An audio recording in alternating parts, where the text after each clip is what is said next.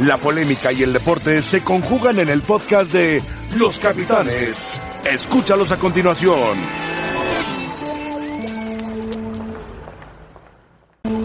Hubiéramos querido que la federación fuera un poco más comprensiva. La oportunidad de jugar un campeonato como la ICC es eh, muy importante para nosotros. Esto nos iba a causar algún tema administrativo en, nuestra liga que no iba a estar acorde a, a las, eh, a los descansos que necesitaría el equipo. De la derrota, no, son horribles las derrotas. Siempre es bueno trabajar con resultados positivos. ¿no? fallado un penalti en ese sentido y no responsabilizo al que tira porque nada más falla el que tira y vamos a buscar salir de la zona donde estamos. En México eh, cualquiera puede ganar, En- entrando a la liguilla todas las posibilidades están, están ahí. El campeonato nunca está lejos, estamos bien. Estamos bien, remató Tomás Boy Espinosa después de la derrota de Chivas ante Fiorentina. Bienvenidos a los capitanes. Y es que así arrancó el Guadalajara. Intentando primero con Brizuela y luego con un desvío. Rafa Puente, ¿cómo estás? Gol de la Chofis. Sí, sin, yo diría que sin merecerlo, ¿eh? Sí. Sí desperdicia Brizuela, que fue la primera y única llegada, yo pienso que tuvo Chivas en la primera parte. Y, y luego el desvío, una jugada desafortunada para Fiorentina, puso adelante a Chivas, que no tardó Fiorentina en responder de inmediato con el gol de Simeone, luego esta buena tajada de Rodríguez. Toño Rodríguez, esta salida valiente que le habían ganado, como le ganaron cantidad de veces la espalda Sí, a la defensa. a, a Sánchez por el lateral izquierdo. Y la verdad, una victoria merecida de Fiorentina que pudo haber sido más amplia. Y luego esto, Mario Carrillo. El penal de Pulido en este momento le daba la ventaja al Guadalajara y luego le da la vuelta Ricardo Sotile. Y la Fiore lo ganó 2 por 1. ¿Qué te pareció el partido, Mario? Bueno, primero yo veo el Guadalajara muy lejos, muy lejos, espero que sea y que nos dé otra cara en la liga. Guadalajara necesita contactar de inmediato a lo que es Brizuela, eh, Pulido y Peralta, contactarlos. No les llega la pelota. Claro. No hay el doble. Y Alpando no tiene peso. No sabe, el único que tiene la pelota es el eh, López- Eduardo López, perdón. Eh, los laterales les ganan las espaldas. Es decir, eh, ayer fue un festín. Hubo momentos en que la Fiorentina fue inmensamente superior que el Guadalajara. Es la Fiorentina. Es la verdad. Pero la cara que tiene que presentar dentro de siete días Tomás Boy es otro equipo. Eh, por supuesto, hablabas de Pulido. Yo, en verdad, que yo lo- me gusta cómo juega. Yo lo ahorcaba. Yo lo ahorcaba. eh, y espérate, te iba a decir algo más, algo mejor. favor. Sus compañeros lo van a ahorcar. Porque van a estar peleando un descenso. Entonces, ¿sabes qué? Ven Pulido. Mira, nos gusta cómo juegas, hermano. Pero si vuelves a tener así el penal, sus compañeros, va a generar un problema con sus compañeros, ¿eh? Claro. Al margen de Tomás. Tomás se tiene que olvidar de que sea elegible para Y, tirar un y penal. medio lo respaldó y lo protegió. Tomás en conferencia decía, la culpa no es solo del cobrador y tal. ¿Qué es esto, No, Rafa? no, no, muchas veces se dice, bueno, fue el atrevido. El partido tampoco estaba como para ser muy atrevido y cobrar un penal. El partido iba 1-1. Es un juego de Y es un partido de carácter internacional, pero es amistoso, es un partido de exhibición. Lo que hace Pulido, sí me parece que es una falta de respeto para todo, eh, para, para lo que es su trayectoria, para los compañeros, para los seguidores de Chivas. No tiene ningún sentido eh, hacer eso. Te, te ves hasta ridículo. Ridículo, esa es la verdad. El brinquito es al sobrando. Que no sirve de ¿Sabe nada, aparte. ¿A y quién- a quién vas a engañar con eso? Ahora, yo pienso que ahí lo que tendría que ser Tomás es a partir de hoy estás descartado para cobrar penales, punto. Sí. Eso harías tú, Rafa. No, pues es que no es la primera vez que lo hace. Pulido no volvería a tirar un penal contigo. Bueno, de esa forma, por supuesto que no. Estamos de acuerdo. Mario, ¿qué piensas? ¿Contigo Pulido volvería a jugar No, un no, penal? no, no, no. No, vuelve a jugar, por supuesto, pero... Penal no. El penal no. Penal no. Eh, debe haber tres o cuatro mejores que lo tiren, pero está peleando Guadalajara un descenso. Sí. Está peleando una situación totalmente eh, lamentable y determinante esta temporada como para hacer eso. Qué bueno que pasó ayer para no volverlo a hacer. Pero la inconformidad del grupo va a ser más que evidente. ¿eh? por eso. Sí, hace mucho tiempo que hablamos del potencial de Pulido, de sus capacidades. Las ha tenido, las mostró en Tigres, luego va a Grecia, ahora regresa a Chivas como una figura. Y al final, Rafa ya va a cumplir 30 años, Alan Pulido. Sí, mira, hay quien lo pone demasiado arriba. Para ti. Yo, yo sinceramente creo, y recuerdo muy bien lo que fue Pulido en Tigres, jugando de centro delantero, tuvo su producción principalmente en el torneo de Copa. Sí, me acuerdo. No creo Mancilla que cumpliera con los méritos suficientes como para ir a una Copa del Mundo, pero bueno, fue elegido y fue una Copa del Mundo, No no, tuvo participación, pero estuvo ahí, quieras o no, estuvo en una Copa del Mundo, y después, eh, con un conflicto fuerte con Tigres, se fue a jugar eh, argumentando ciertas cosas, eh, obviamente aconsejado por un representante. No me parece que fuera la salida correcta para irte a buscar eh, tu, tu- ir a cumplir una experiencia en el fútbol de Europa. Ahí tuvo sus mejores momentos. Y luego, bueno, viene, viene a Chivas con una contratación estelar, porque había obtenido buenos resultados, aunque sin tanta participación en Grecia. Y en Chivas, bueno, pues es, es un jugador que no han terminado de acomodarlo adecuadamente, me parece, porque ha terminado por ser un poco indefinido. Ni es extremo izquierdo, ni ha jugado como centro delantero. Yo sigo pensando que tiene condiciones para jugar a lo mejor en un par de posiciones, pero principalmente como centro delantero. Y pues, caray, lo de ayer, quieras o no, mancha un poco tu carrera, ¿no? Pues es una falta de seriedad, de respeto para todo, para tu profesión, para tus compañeros, ir a cobrar un penal de esa Para manera. tu técnico también, Mario, porque ayer a esta hora poníamos sobre la mesa que de no tener un buen inicio, podrían cuestionar la permanencia de Tomás Boy al frente de Chivas. No podría. Bueno, eh, ¿No es- podrían? No es que No, podrían. No es que podrían, la van a Eh, la van a, de acuerdo. la van a poner. estamos de decir, acuerdo. Guadalajara es. Si hay un equipo, todos los equipos son volátiles, pero si hay algunos, Guadalajara. Guadalajara. Aquí están los números de Boy al frente de Chivas. Recordemos que la temporada pasada llegaba por cuatro juegos de manera inicial. Perdió tres, ganó uno. El más complicado en el papel contra el León, que venía con una racha de victorias especial. 25% de efectividad. Eh, la temporada pasada en sus cuatro juegos y lleva 25% de efectividad también, con cuatro goles a favor y nueve en contra en esta pretemporada. ¿Qué haces tú si eres Tomás Boy, Mario? Después de lo de Pulido, lo tomas, hablas con él y tal, y luego. Eh, es uno de los aspectos es pulido. Yo creo que no es el punto tan importante. Por supuesto que él seguramente va a tomar alguna medida. Yo lo que veo más lamentable es el equipo. ¿Qué El hacer? equipo no tiene contacto con sus delanteros, no encuentran a Peralta, Peralta no se encuentra, no encuentran a Pulido, no encuentran a Brizuela, no hay desdoble, yo no veo Villalpando, los defensas les ganan las espaldas, es decir, de repente tienen la pelota, de repente pierden la pelota muy fácil, son predecibles, le ganan las espaldas, es decir, a mí me preocupa qué equipo vaya a presentar en Torreón y por lo que acabo de ver, eh, yo como, como Tomás, A ver. no, no me pongo a rezar, simplemente me pongo a trabajar y mucho. Y mucho. Tiene que elegir a sus jugadores, los mejores jugadores, Tomás. Pudo haber sido este, Rafael, el mejor cuadro en la cabeza de Tomás Boy, ¿no? Bueno, yo, yo- yo para me Santos. imagino que de cara al arranque del torneo y tomando en cuenta la seriedad del rival, porque si bien es cierto, Fiorentina hoy por hoy no es de los equipos que marcan la pauta en el fútbol de Italia, es un equipo con historia, es un equipo, pues caray, es un equipo de respeto. ¿no? Sí. Y ayer se vio, digo, le gana 2-1 a Chivas, le pudo haber metido 4. De acuerdo. Lo mejor de Chivas fue el tiempo que estuvo en la cancha Toño Rodríguez y el tiempo que estuvo en la cancha Gudiño. Es cierto. Los dos porteros, tiene razón.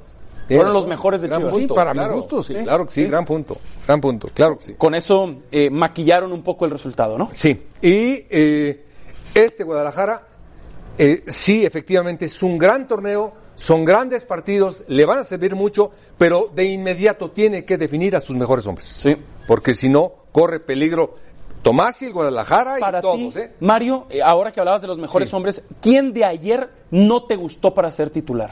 ¿Alguno que digas, este, ah, Eh, a mí, por ejemplo, me gusta mucho el plantel.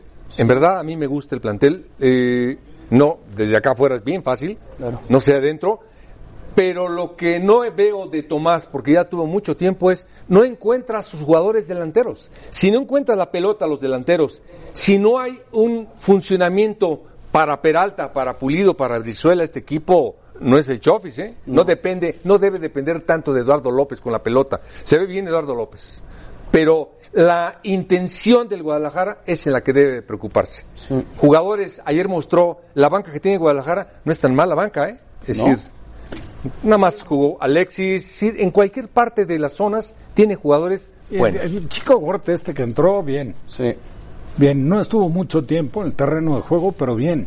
Exigió en alguna que estuvo que tiró el portero, que era tiro de esquina, pues había rozado la punta del zapato de un defensor, pero intentó algunas cosas que, que no se estaban intentando en el desarrollo propiamente del partido. César A veces es difícil, eh, sobre todo si jugaste al fútbol, de repente cuestionar a un jugador públicamente. Buen punto. No es ponerle la cruz. Entiendo. Pero la improvisación de puestos a veces te cobra factura. ¿Como cuál? El caso de Sánchez. Sí. Mira, de entrada Sánchez, su historia no es que la conozca yo al dedillo, porque no la conozco, arrancó de extremo derecho y era un jugador atrevido, con ciertas condiciones, habilidoso.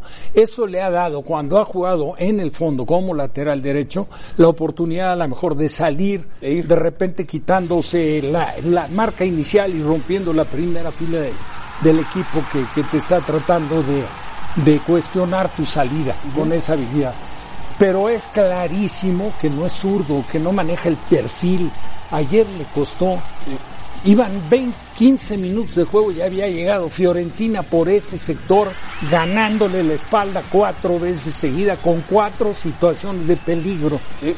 Es, es general, vaya, es normal si no domina ese perfil y no es un especialista en la posición. Si tú tienes, con todo respeto, decisiones de Tomás, pero tienes a un jugador que pensaban darle salida para el San Luis, que es Ponce, y está, es zurdo. Claro. Ha sido volante primero y luego lo hicieron lateral.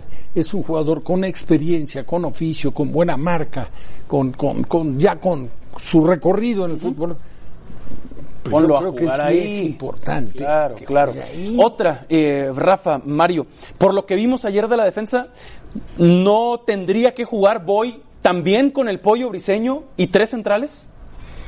Eh, Bueno, te altera el parado de tu equipo. Ah, claro, por supuesto. y, él, pero- y él no juega así, él, al menos que ahora haya cambiado de opinión, él siempre prioriza una línea de cuatro. Eh, juega con volantes pasadores, lo hace con Eduardo López, un volante defensivo con Villalpando Molina. Que no se encontró. Molina es su principal hombre. Sí. Y tres delanteros arriba que van a bajar pero se tienen que encontrar. Este sistema a mí se me hace muy agradable. Para hacerlo le falta un montón. Por eso digo, tomando en cuenta los futbolistas que tienes, línea de cinco, ¿no? No, a, a Briseño lo va a tener que aprovechar sí o sí. ¿eh? Es decir, Que- que- juego aéreo, marca, lo tiene que aprovechar, no sé en dónde. es. pero lo tiene que aprovechar. Ayer entró y salvó un gol. ¿eh? Sí, Nada claro. Digo, una, una pelota que una pelota detenida que recorrió hasta el segundo poste, ahí entró con toda la ventaja y solo sin marca un jugador de Fiorentina, recibe la pelota y le pega y el cruce de Briseño Sí. le quita una anotación a Fiorentina, esa es la verdad. Aunque tampoco puedes eh, cumplir con un juicio a fondo de, eh, de lo que de- del tiempo que participó Briseño. O sea, no puedo decir que no cumplió y ahí fue muy efectivo en esa reacción para evitar un gol. Bueno, Pero nada pues más tienes que, que- aumentando su comentario de Rafa. A ver. En el equipo ideal de Portugal, ¿eh? De la primera De liga. La primera liga de Portugal. Es decir, El pollo. Ayer entró el pollo y mentalmente, bueno, después de esa salvada, Sí. la expresión del salvamento, la motivación. la motivación. Creces. Bueno, pues Guadalajara necesita de esos Sí. en este momento. Estamos de acuerdo. La encuesta del día está brava y solo quisiera su sí o su no así rapidito antes de mandar. Tomás Boy terminará el Apertura 2019 como DT de Chivas. Rafa, ¿qué votarías? Mira, a mí, a mí el- el- el- nada más el solo pensar en la destitución de un técnico me cuesta trabajo porque sé eh, lo ilusionado que puedes estar esperando la oportunidad y tu compromiso de trabajo y tratando de enderezar las cosas. La verdad es que yo a Chivas no lo veo hoy por hoy como para pensar que pueda acceder a la liguilla. Pensando que no accede a la liguilla y conociendo el comportamiento de los directivos en México, se ve difícil que pueda cumplir un torneo. Buen análisis. Mario. Eh, a mí me gustaría que se, que se quedara tres años. Sí, sí. Pero este equipo, ya lo conocemos, como todos los equipos, es de resultados. Y más que nunca este equipo necesita resultados. Pero yo, este, este hombre es capaz. Sí, se le desea Es el capaz. bien, por Es capaz, es capaz. Por supuesto que sí. Pues es la encuesta en arroba ESPN Capitanes para que participen con nosotros. Volvemos. La gira de las Chivas por la International Champion Cup la tenemos en ESPN 2. El próximo sábado, 2.50 de la tarde, tiempo de la Ciudad de México, Benfica ante Chivas, el campeón portugués ante el Guadalajara. Y el martes, el Atlético de Madrid del Cholo Simeone y de Héctor Herrera frente a las Chivas en Dallas a partir de las 8 de la noche, tiempo del centro de México. más gente tienen, por eso los, llevan es un equipo que, que puede llenar eh, estadios en Estados Unidos, como puede hacer América. Que Chivas ande bien, pues por supuesto que pone mejor el torneo. Tiene que pelear, pelear liguilla, tiene que salir de la parte de la, de la porcentual. Entonces tiene muchas cosas que Chivas que es, que es importante para ellos, pero no, hoy que me digas un parámetro, no, no atraviesa ese gran momento que tuvo Ahora, Miguel, en algún momento. Los mexicanos, perdón, tienen que salir de Chivas. Chivas tiene que ser un, un, un solo scouting en México rocear México por todos lados para buscar jugadores que, que salgan de la cantera de, de Chivas. Un técnico, después de una pretemporada así, es con, con cuáles 11 inicio, ¿no? Y si sale algo, bueno, pues te daremos un abrazo, te, te, te desearemos toda la suerte del mundo. Pero si no sale algo, yo pienso en ti para el sábado. Sé que es un jugador que, es- que está en un momento importante, que creo que el Ajax le vendría mucho mejor. Lo conozco bien, platiqué con Giovanni, lo sentí muy maduro y él tiene que agarrar ritmo, ¿no? Pero por supuesto que lo trajimos para que jugara, esa es la idea, ¿no? Gracias por continuar con nosotros en Los Capitanes con el reporte del Día del América. León Lecanda. Adelante, León. Gracias, Sergio. Saludos a todos en los capitanes desde las instalaciones del Club América, donde esta mañana las Águilas trabajaron por espacio de 20 minutos abierto a los medios de comunicación y el resto del entrenamiento a puerta cerrada. Caso Edson Álvarez, eh, nos apuntan varias fuentes que el acuerdo con el Ajax de Ámsterdam prácticamente está cerrado y que en cuestión de horas o quizá días pueda hacerse oficial el traspaso del jugador de 21 años seleccionado mexicano al equipo de la Eredivisie.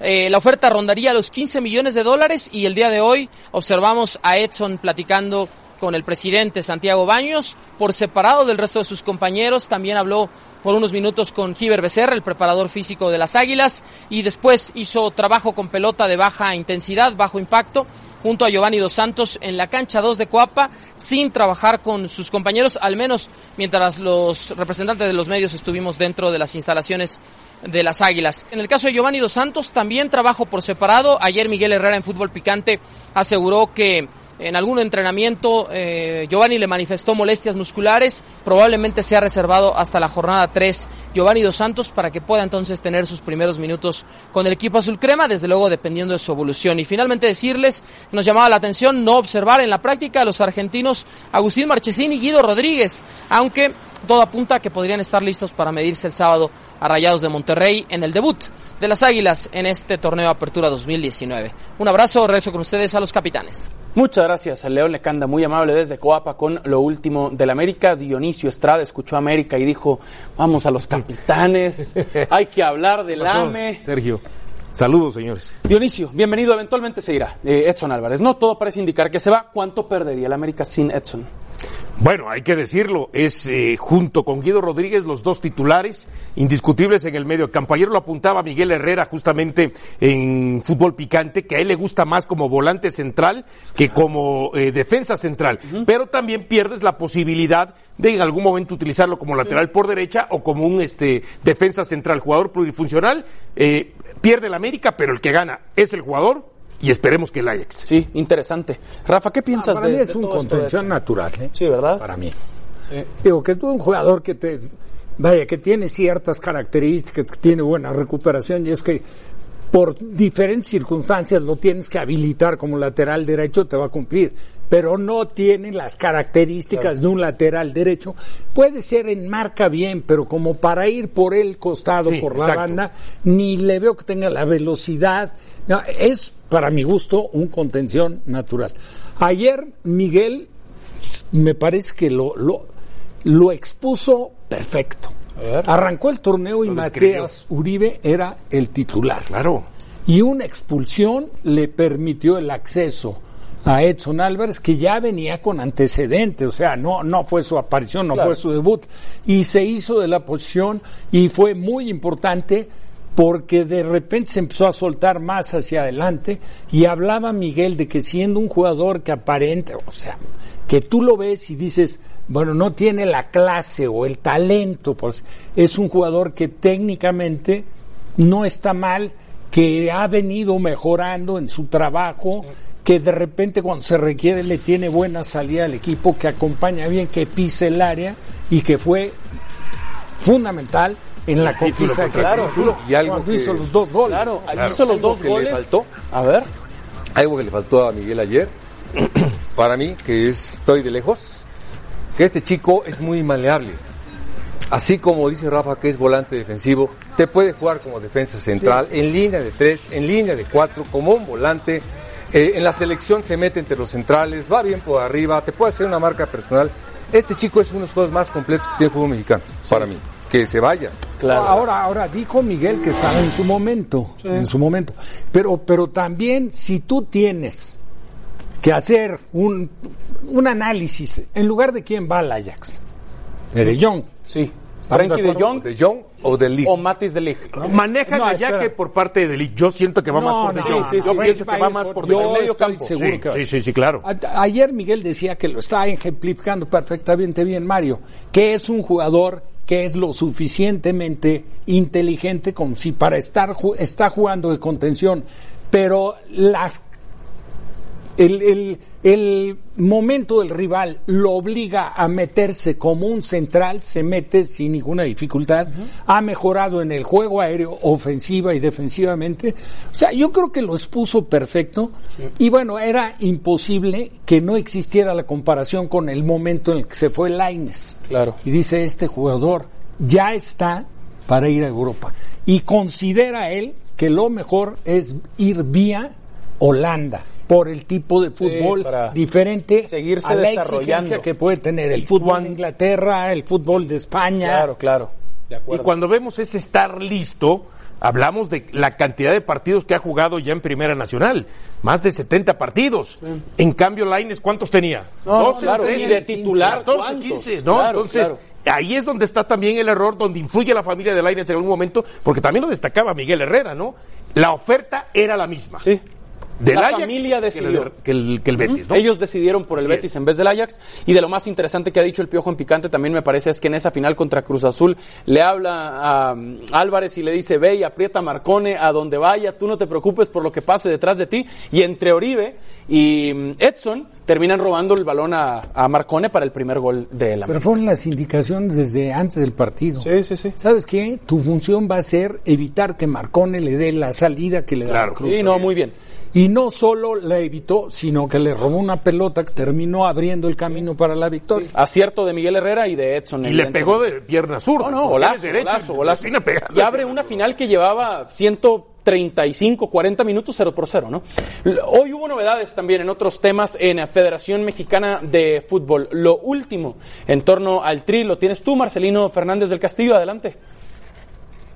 Saludos Sergio, amigos de los capitanes en ESPN. Desde que se anunció la salida de Guillermo Cantú como director general deportivo de la Federación Mexicana de Fútbol, al término de la Copa Oro se había anunciado que Gerardo Torrado ocuparía ese cargo. Sin embargo, este día ha sido presentado oficialmente con su nueva estructura de trabajo, la cual entrará en vigor a partir de ahora. Eh, junto a Gerardo Torrado llega Ignacio Hierro a la dirección deportiva de selecciones, además de Javier Mier como coordinador de selecciones menores, Martí Mataboch, coordinador de ciencias del deporte, Jorge Tello en la coordinación de visorías y Raúl Méndez en la dirección operativa de la selección mayor. Otro de los puntos que se anunciaron este día en la Federación Mexicana de Fútbol fue que ya se ha llegado a un acuerdo con los seleccionados nacionales para la repartición de premios deportivos y también el uso de los derechos de imagen de cada uno de los jugadores. Aquí lo que se dijo este día en la Federación Mexicana de Fútbol. Para mí es un orgullo poder estar eh, en la federación. Desde que llegué ha sido un gran crecimiento, un gran aprendizaje. Y hoy eh, me estoy rodeando de gente capaz, con experiencia, eh, y con una ilusión tremenda de poder hacer cosas importantes por, por el fútbol mexicano, en este sentido por la selección. Asimismo, Sergio, se analizará eh, los distintos puestos en selecciones menores de directores técnicos para, a partir de que termine el Mundial Sub-17 de Brasil, se pueda trabajar con una nueva estructura por completo. Se dijo que se iban a evaluar estos puestos y se iba a determinar quiénes continuarían y quiénes no, qué cambios eran necesarios hacer para el eh, buen funcionamiento de las distintas selecciones de la Federación Mexicana de Fútbol.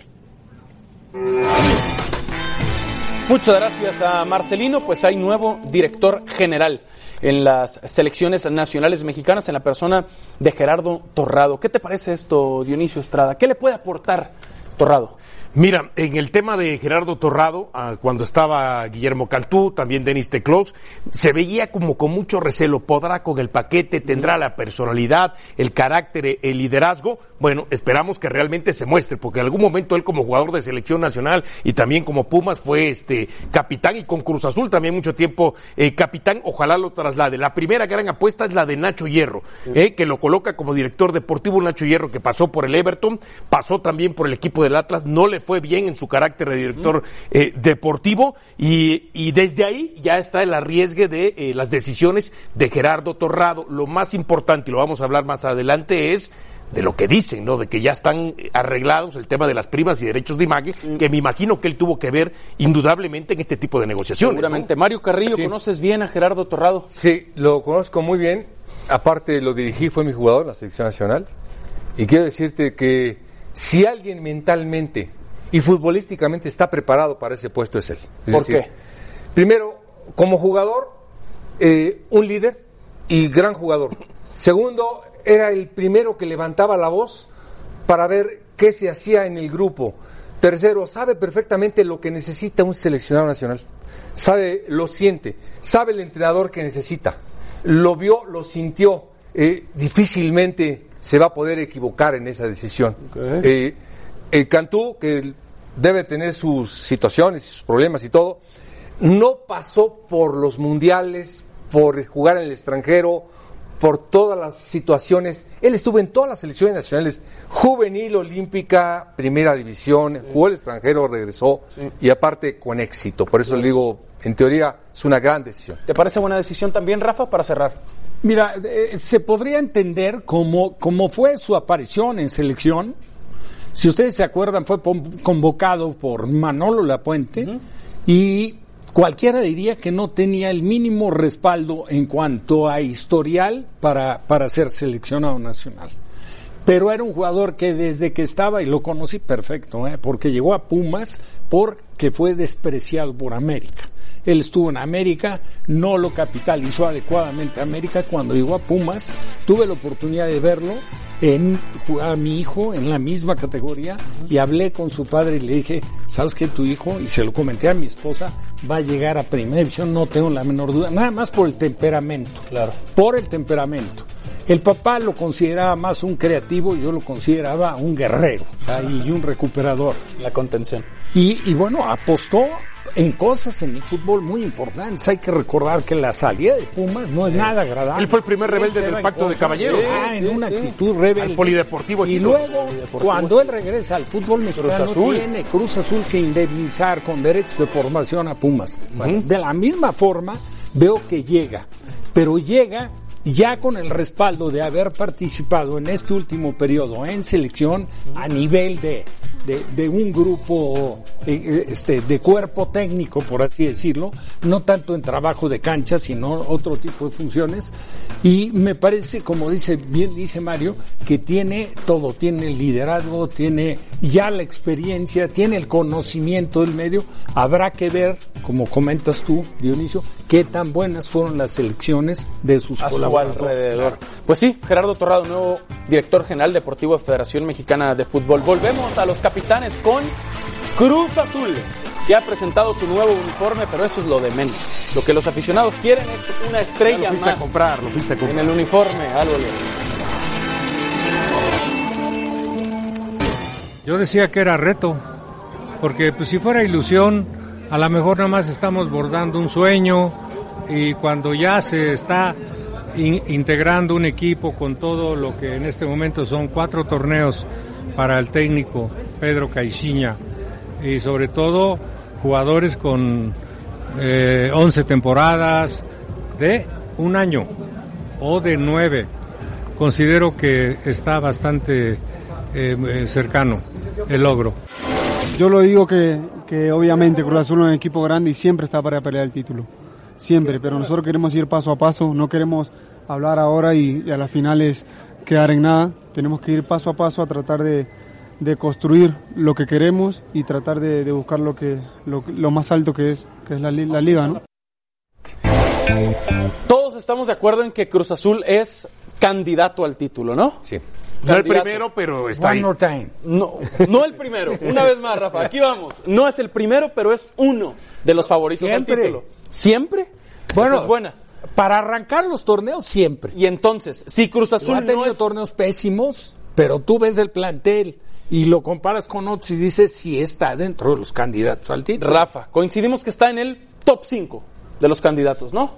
Por encima Tigres, Monterrey, América. América, Y por ahí luego ahí pelea. empieza Cruz Azul, León, León también, claro. Exacto, bueno. Hoy pero, hoy. entonces, si Cruz Azul no consigue el campeonato, Rafa, ¿sería un fracaso? ¿Tendría que haber cambios? Bueno, a mí me parece que si no, si Cruz Azul este torneo no lo, no lo capitaliza con, con el campeonato, yo estoy seguro, digo, no lo conozco ¿eh? en persona, nunca he tenido la oportunidad de intercambiar impresiones, pero, pero basándome en lo que proyecta en su imagen, en lo, en lo firme que es, en Caixinha. Caiciña se haría a un lado, estoy seguro. Ok. Bueno, por lo menos estoy seguro, así lo pienso. Sí, y si no a lo Caixinha harían le queda un año de contrato. ahí. Si Ahora, no, lo haría- Ricardo Peláez, para nada creo que si no es campeón, Se va, no. no, o, o que, o que digas, lo echan, no, no. No, no, no. Digo, el trabajo de Ricardo se ha notado y se ha notado para bien de Claro. Cruz Azul. Mencionabas hace un momento, cada vez que arranca un torneo, decías este Rafa, Cruz Azul es candidato. Sí, pero siempre. a diferencia de otros torneos, hoy por lo menos tienes una mejor referencia de quiénes vienen a Cruz Azul. Sí. Antes llegaba Marañao y de dónde salió. Antes llegaba algún africano y No, de pero, dónde pero vino. hablando, hablando del periodo, Alemão. hablando No, no, del periodo de Ricardo, Muy bien. ya, ya es Sí, otro. ahí es donde yo te que digo. ahí ya estaba Caiciña antes. Claro. También hay que destacar. Pero ahí te digo, heredó Peláez. Ya tienes una mayor referencia del jugador que termina llegando eh, a Cruz Azul, sea porque haya estado en el mercado, claro, sea porque haya estado en el mercado interno o sea por fuera porque ya lo siguió Peláez por lo menos Sí. seis, siete Peláez ha hecho su Entonces, trabajo. ahora sí es candidato, pero también el tiempo de Caixinha se va acortando. Tiene contrato de un año más, hasta junio del 2020. Pero si tal vez las cosas no se dan en este torneo como espera la directiva, yo no quiero ser ave de mal agüero, pero pienso que Caixinha pudiera estar. Yo también. Caiciña tiene que ¿eh? ser el campeonato. A mí nada más me gustaría- Sí, sí, sí. Perdón. Mario, Al margen de todo, nada más me gustaría por favor. que este Cruz Azul encuentre lo que no ha encontrado en tres temporadas, que es un equipo profundo, que tenga situaciones de gol, yo lo veo igual. Ahora con Elías, por supuesto, eh, Alvarado va a estar bien, Orbelín va a estar en la banca, el Cabecita Rodríguez es buen jugador, Paul Fernández llegó a la no sé quién sea, digo, digo, no lo he visto, Eh, acabo de llegar de viaje. Es el que se espera que le dé la profundidad, Lo único que, creo, sí, la profundidad la da un jugador y la da el entrenador. Es decir, tiene tres temporadas y qué bueno que tenga otra y que se quede ocho, pero que mejore Cruz Azul. No, si no hace campeón este a Cruz. Azul, yo también creo que No, pero él, él sería el que se hacía en un lado. Puede ser. Mira, si tú, si tú diriges, Mario, a un equipo y tuviste la oportunidad, la primera temporada ni siquiera te metiste en liguilla, te mantienen en el cargo, llega un director deportivo, estructuran el equipo de diferente forma, eres líder general, Vas a la final. te metes hasta la final, la pierdes sin meter las manos, que ahí fue donde quedaste a deber Las formas. sin que el equipo tuviera, y coincido contigo, eh, para mí a Cruz Azul le falta mucha profundidad. Muchas cosas, a veces lo veo muy plano al equipo, pero bueno. Y, y- y vuelves a estar, y te vuelves a calificar, y de nueva cuenta te vuelve a dejar fuera el, el- el rival eh, que, que te ganó la final. ¿Sabes qué? Si en esta con nuevos refuerzos, con el respaldo de la directiva, de la afición, porque veía yo los números en lo que se refiere a entradas, no fueron tan buenos como cuando fue líder general, pero no tuvo malas entradas. ¿Sabes qué? Si no, Sí, si se no acabó, se coronas, Se acabó. ¿sabes qué? Pero. Rafa, se acabó, se acabó. tú dices que se haría a un lado. Yo recuerdo que No, cuando... e igual lo hacen a un lado. No, no, no, pero supongamos, eh, yo, yo voy al tema de que él se haría a un lado. Recuerdo que cuando Cruz Azul entra en el arranque del torneo anterior en una racha no positiva y que de pronto Se viene- cuestionó a Caixinha. se cuestionó a Caixinha, pero también Caixinha mandaba mensajes a través de las conferencias de prensa como diciendo, yo soy el técnico, yo no me voy. Si me quieren sí. mover, quítenme. Sí, es pero verdad. yo no me voy. Sí, es pero verdad. ya es diferente. Vamos a ver. No, yo no y, creo que y adopte aparte que, postura. ¿cómo Cerramos. que te digo que ni se vaya, que se quede muchos años, que mejore Cruz Azul. Pero que le mueva Cruz no, Azul. que mejore Cruz Azul para Claro. todos. Pues no les Un gusta. equipo ganado. No les gusta que lo recuerde, pero el 7 de diciembre Cruz Azul cumplirá 22 años sin ser campeón de liga. 44 torneos, 22 años, 44 oportunidades desperdiciadas si no son campeones este mes de diciembre. Al volver, Javier Hernández tiene más competencia en el West Ham, ya les contamos. Sebastián Haller es nuevo centro delantero del West Ham. Lo han confirmado hoy. Llega procedente del Eintracht Frankfurt. Tiene 25 años de edad y la temporada pasada jugó 41 juegos e hizo 20 goles con el equipo alemán. Mario Carrillo, ¿qué le recomendamos al Chicharito ahora que le han A mí, llevado a otro no. 9? Sensacional. A mí me da mucho gusto que esté. Lo veo bien. Que tenga un inicio en West Ham. Que se imponga, que esté en la Premier. Está en la Premier. Es decir, la Premier. No está en España, ni con todo respeto para mi compadre, mi hermano y amigo. No está en España, ¿eh? está en la Premier. Y esto lo tiene que poner muy contento. Y la competencia es con los mejores del mundo. Por eso es algo Lo sensacional. has tenido en selección. ¿Cómo es Chicharo compitiendo? Es simplemente, yo nomás te digo, es de los pocos jugadores que conozco que tiene gol, tiene mentalidad, tiene alegría, tiene todo, es muy completo. Muy completo. ¿Tú te acuerdas de un Haller? Alemán.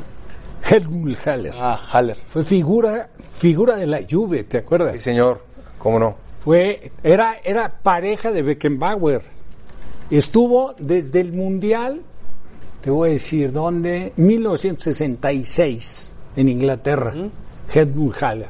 Y luego juega en el de 1970. Un rubio, él sí lo recuerda. Sí, perfectamente. Muy, muy buen jugador. Jugaba con el número 8. Jugadorazo. Era, era como un volante mixto, era más delantero que volante realmente.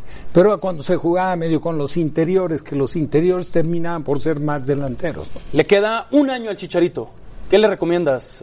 Todavía puede salir. Sí, todavía puede salir, pero cuando se termina yendo a Arnautovic y al Chicharito le dan el número 9, uno dice, bueno, ya es puesto de que Chicharito eh, tiene Se va ahí... Arnautovic y se va Carroll. Bueno, ok. Andy Carroll. ¿Yo qué le recomiendo? A ver, Chicharito no creo que sea un jugador que le huya a la competencia, a la responsabilidad, que se quede, por supuesto, a pelear el lugar de titular.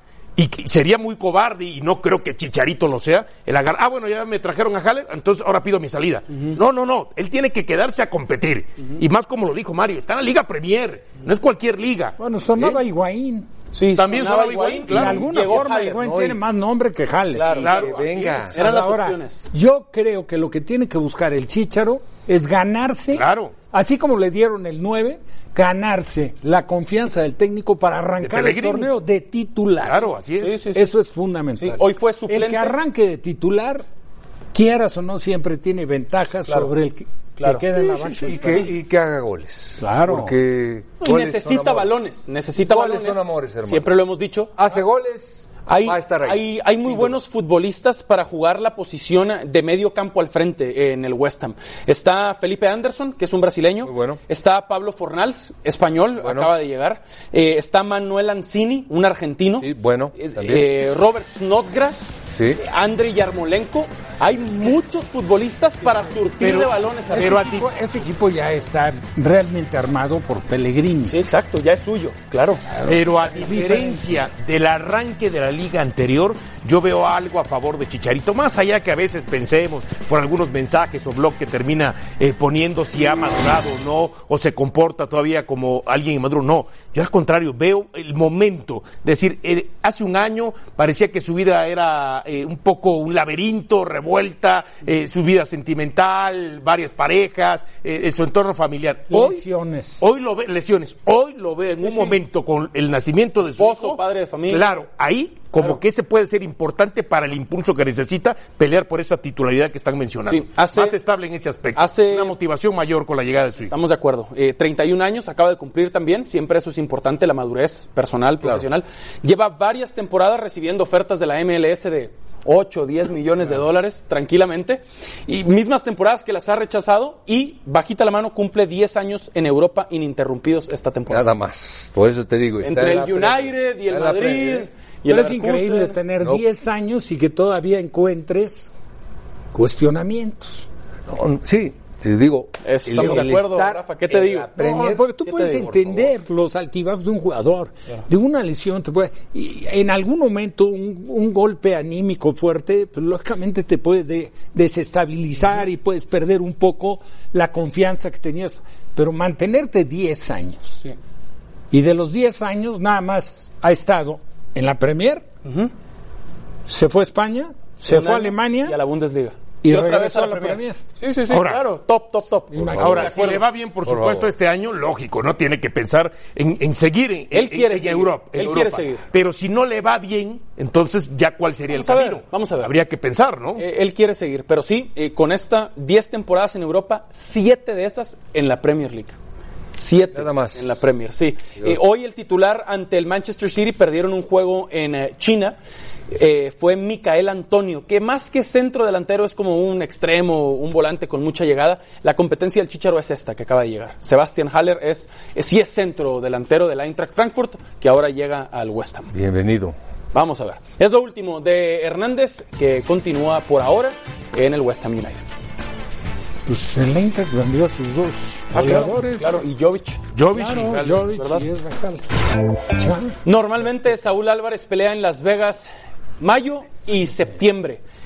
Este año no será así. En el fin de semana patrio para México, Canelo no peleará porque ha dicho Golden Boy Promotions que han tomado la decisión estratégica de posponer la típica pelea del Canelo de septiembre porque no han encontrado al oponente correcto y porque le quieren hacer justicia al nivel de promoción que merece una estrella de la magnitud del Canelo. Así que no peleará en septiembre. Pero te digo, una, te digo algo. Sí. Aparentemente trae un problemita de rodilla. ¿eh? Canelo. Ok, está bueno, eso está interesante. Ah, ese Rafa. Siempre decirle a siguiendo de cerca el que museo. Huerta Rafa. que Por eso no va a pelear. Qué grande, Rafa, perfecto. Venga, la encuesta eh, este día en arroba ESPN Capitanes arrojó el siguiente resultado. Escandaloso. 86% de ustedes creen que Tomás Boy no terminará el torneo como DT de Chivas. Dionisio, ¿qué piensas? Bueno, eh, que existen muchas posibilidades. ¿Por qué? Porque la directiva de Guadalajara piensa que tiene un equipo competitivo. Lo peor de todo es que sí lo Le piensa. invirtieron, le sí invirtieron. lo piensa, de que tiene un equipo competitivo, no solamente para liguilla, sino para pelear algo más. ¿Y no? Ya. No, yo pienso que no. Y ya basado en eso, entonces, si no le va bien, está- lo estarían echando. La cuestión es quién Ahora, qué mejor que trabajar contra todos los pronósticos. Sí, de acuerdo, callar tantas bocas, ¿no? Mejor. Rafa, un gusto. Igual. Dionisio, gracias. Cuídate. Eso Saludos. quiere decir que le va a ir bien. Mario, un gusto. Privilegio, hermano. Nos vemos mañana en Los Capitanes. Buena tarde. ¿Por qué no estuviste ahí para que decirle al piojo el titulito? A ver qué te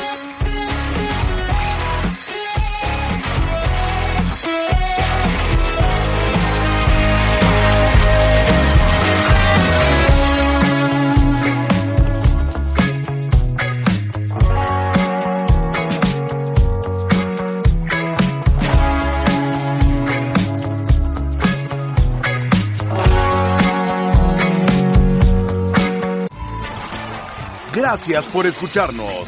Para más podcasts, busca ESPN Deportes en iTunes y TuneIn.